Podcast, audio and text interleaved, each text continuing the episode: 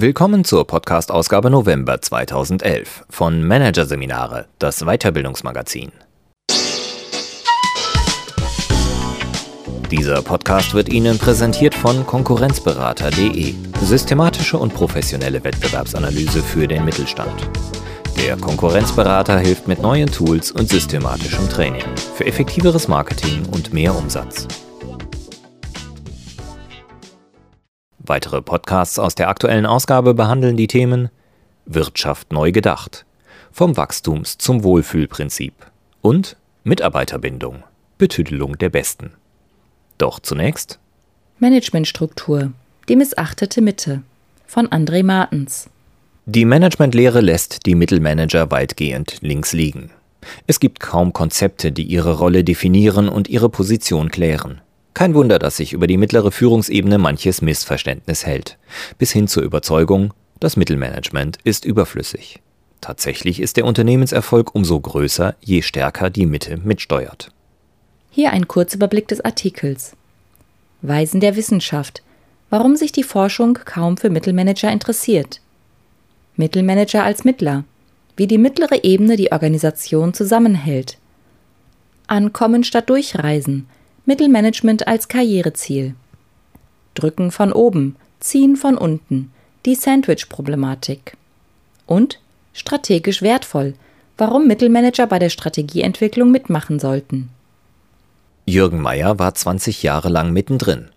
Als Mittelmanager arbeitete er bei einem britischen Beratungsunternehmen, bei der Deutschen Treuhand, bei einem Papierproduzenten. Und auch nachdem er sich als Unternehmer selbstständig gemacht hatte, blieb er dem Mittelmanagement treu. Er hielt auf Kongressen Vorträge über dessen Rolle, machte es zum Thema in Unternehmerdebatten und schrieb Briefe an die ökonomischen Lehrstühle über die wichtige Rolle der Mittelmanager. Meyers Hauptanliegen? Das Mittelmanagement stärker in den Fokus der öffentlichen Wahrnehmung zu rücken. Dieses Ziel wurde sein Vermächtnis.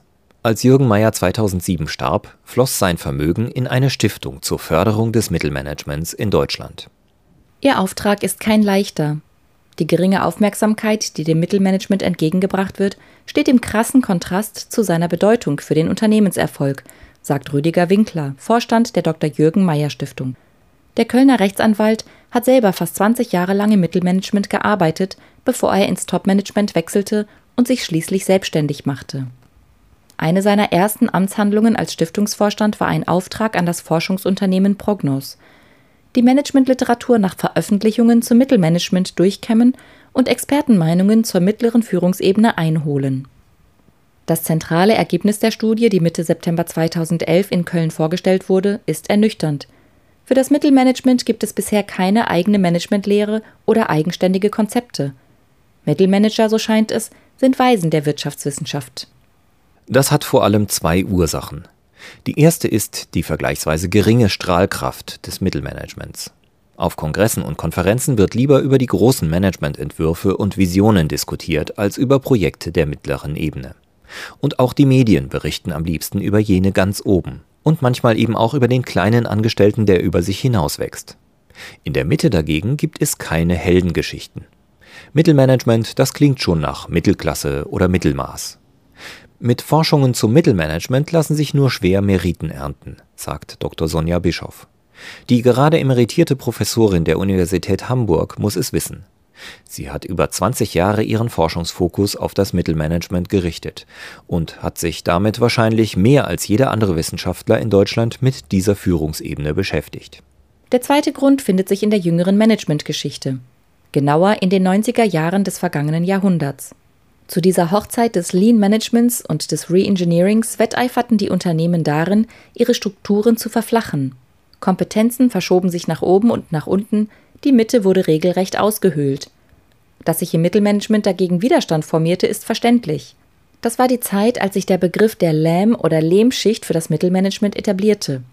Verkrustet, veraltet, verzichtbar. Managementguru Tom Peters führt den Abgesang an. In seinem Buch Jenseits der Hierarchien verstieg er sich in die gewagte These, keiner will die unangenehme Wahrheit hören, dass das mittlere Management die Unternehmen nicht nur bremst, sondern sogar zurückwirft. Der Begriff Lehmschicht hat sich tief ins kollektive Gedächtnis eingebrannt. Vor etwa drei Jahren kündigte Siemens-Chef Peter Löscher Stellenstreichungen im mittleren Management mit den Worten an: Es geht jetzt um die Lehmschicht. Seit nunmehr 20 Jahren wird dem Mittelmanagement ein Abschied auf Raten prophezeit. Was sich natürlich auch auf die Forschung auswirkt. Wer will sich schon mit einem absterbenden Ast beschäftigen, sagt Mittelmanagement-Lobbyist Winkler. Sonja Bischoff hat diese Prophezeiung nie ernst genommen. Das Mittelmanagement abzuschaffen ist eine populäre Schnapsidee, sagt die Wirtschaftswissenschaftlerin. Ohne die Übersetzung der mittleren Ebene könnte die oberste mit der operativen nämlich gar nicht kommunizieren, das Unternehmen würde auseinanderbrechen. Bischof sagt, die Topmanager sind strategisch orientiert, die unteren Manager praktisch. Sie denken nicht nur anders, sie nutzen auch eine andere Sprache.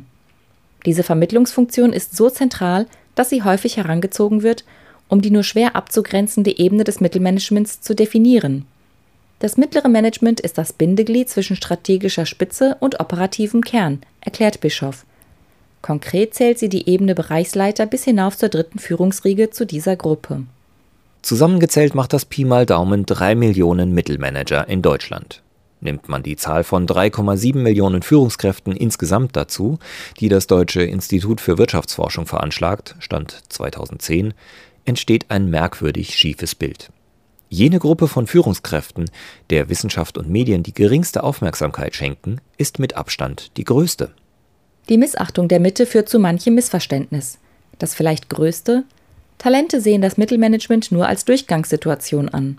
Sie wollen möglichst schnell den Mühlen des Mittelmanagements entfliehen und, wie es der High Potential Verantwortliche von IBM Deutschland, Gunther Dück in seinem Buch Direktkarriere ausdrückt, wie alle guten Leute möglichst ganz schnell nach ganz oben. Für Einzelne mag das zutreffen, sagt Forscherin Bischoff, aber nicht für die Mehrheit. Seit 1986 hat sie insgesamt fünfmal rund 400 Mittelmanager befragt, zuletzt 2008. Die Karriereziele der Führungskräfte sind über diesen Zeitraum konstant geblieben. Rund 60 Prozent der Mittelmanager streben keinen Aufstieg ins Topmanagement an, etwa die Hälfte schließt ihn sogar kategorisch aus. Sonja Bischofs Ergebnisse decken sich mit Claudia Schmidts Erlebnissen mit Kunden. Mittelmanager wollen nicht nur strategisch gestalten, sondern auch operativ arbeiten, nennt die Geschäftsführerin des Eltwiller Beratungsunternehmens Mutare einen Grund, warum viele, selbst hoch- und höchstbegabte Manager keinen Platz in der Belletage des Unternehmens anpeilen. In den Personalabteilungen herrscht dafür allerdings oft wenig Verständnis. Die Karrierewege im Management sind auf immer höher, immer weiter angelegt, sagt Schmidt. Wer da nicht mitmachen will, der will wohl gar nicht mehr oder hat es eben nicht geschafft. Gerade ältere Mittelmanager haben mit dem Ruf des Sitzengebliebenen zu kämpfen, moniert Stiftungsmann Rüdiger Winkler. In der von der Dr. Jürgen Meyer Stiftung beauftragten Metastudie zum Mittelmanagement wird auf eine in der Managementwelt bereits mehrfach geäußerten Idee verwiesen, um diesen Ruf zurechtzurücken. Die Entwicklung eines Karriereweges, der explizit ins Mittelmanagement führt und dort auch endet. Eine Metamorphose des Mittelmanagements vom vermeintlichen Sackbahnhof für Sitzengebliebene zum reizvollen Reiseziel. Der erste Schritt dorthin wäre klassischerweise die Entwicklung eines Leitbildes des Mittelmanagements im Unternehmen. Aufgrund der besonderen Funktion des Mittelmanagers zwischen dem Topmanagement und der operativen Basis müssten diese Ebenen in einen solchen Prozess unbedingt mit einbezogen werden, betont Schmidt. Prototypisch und extrem verkürzt könnte ein solches Leitbild laut der Beraterin dann etwa lauten strategisch denkende Führungskraft mit Bodenhaftung und Blick für das Machbare. Der zweite Schritt die Professionalisierung der im Leitbild festgelegten Rollen durch eigene Qualifizierungskonzepte. Spezielle Weiterbildungsprogramme für Mittelmanager müssten sich allerdings vom aktuellen Mainstream des Marktes deutlich abheben, stellt Klaus von Kutzschenbach fest. Als Präsident des BDVT, des größten deutschen Berufsverbandes für Trainer, Berater und Coaches, kennt er den Weiterbildungsmarkt wie nur wenige in Deutschland. Im Training geht seit einiger Zeit der Trend dahin, die Führungskräfte auf Everybody's Darling zu trimmen, sagt von Kutzschenbach. Mittelmanager, die versuchen, dieser Maxime zu folgen, werden seiner Meinung nach zwischen den häufig konträren Positionen von oben und von unten aufgerieben. Von oben die Forderung nach Veränderung, von unten das Bedürfnis nach Stabilität. Von oben die Vorgabe des größeren Outputs. Von unten der Wunsch nach Entlastung. Von oben die Vision. Von unten die Grenzen der Machbarkeit. Das ist das klassische Sandwich-Dilemma des Mittelmanagements, weiß von Kutschenbach, der als Managementberater viele Führungskräfte aus dem Mittelmanagement zu seinen Klienten zählt.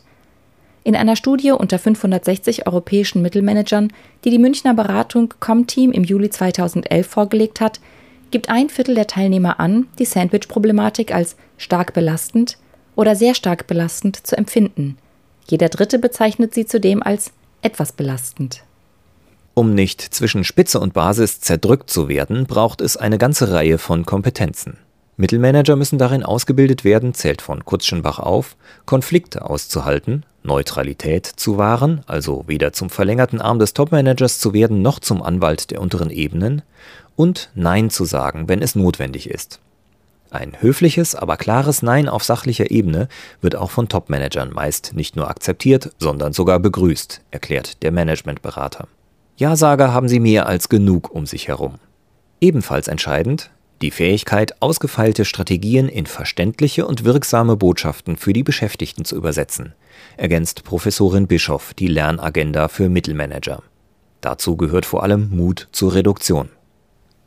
Idealerweise werde die Rolle des Mittelmanagers im Professionalisierungsprozess nicht nur als Übersetzer der Strategie, sondern als deren Mitgestalter angelegt, ist Professor Dr. Stefan Kaiser von der Universität der Bundeswehr in München überzeugt. Begründung so kann die Lücke zwischen offizieller und emergenter Strategie geschlossen werden, erklärt der Leiter des Instituts für Entwicklung zukunftsfähiger Organisationen. Als emergente Strategie wird die Summe jener Lösungen bezeichnet, die das mittlere Management stets bereits sucht, ohne das offizielle Plazet abzuwarten. Die Initiative in der Mitte verändert immer die beabsichtigte Strategie, erklärt Kaiser. In einer Annäherung der offiziellen und der emergenten Strategie sieht der Wissenschaftler vor allem zwei Vorteile. Erstens die Reduktion von Unsicherheit im Unternehmen, die sich aus der Kluft zwischen Strategie und Realität ergibt.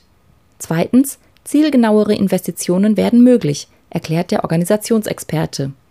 Kurzum, das Unternehmen wird effizienter.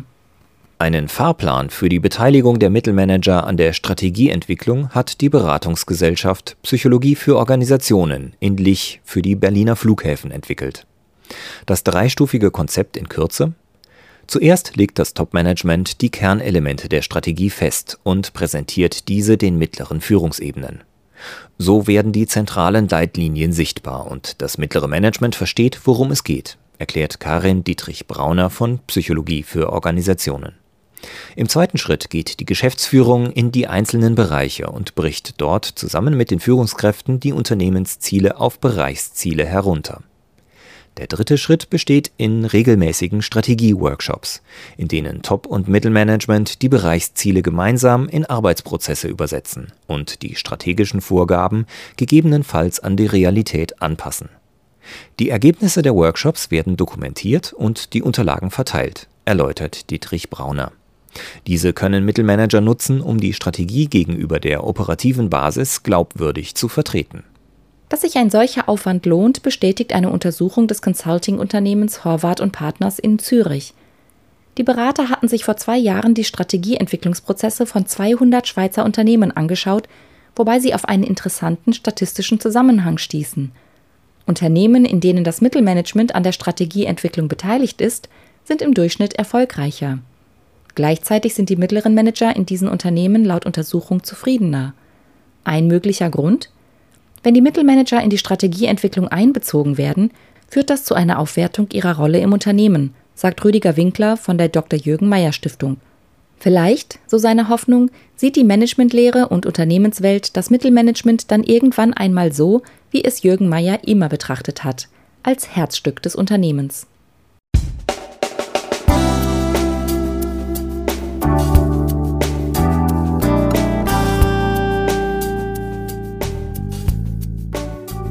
Sie hörten den Artikel Managementstruktur, die missachtete Mitte von André Martens aus der Ausgabe November 2011 von Managerseminare, produziert von Voiceletter.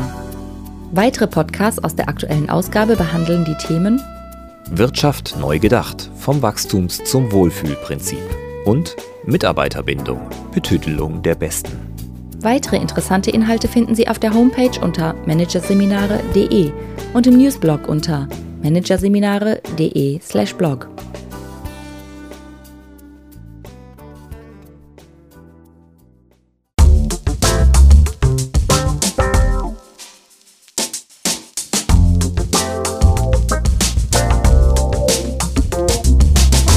Das war der Podcast von Managerseminare, das Weiterbildungsmagazin. Ausgabe November 2011. Dieser Podcast wird Ihnen präsentiert von www.konkurrenzberater.de.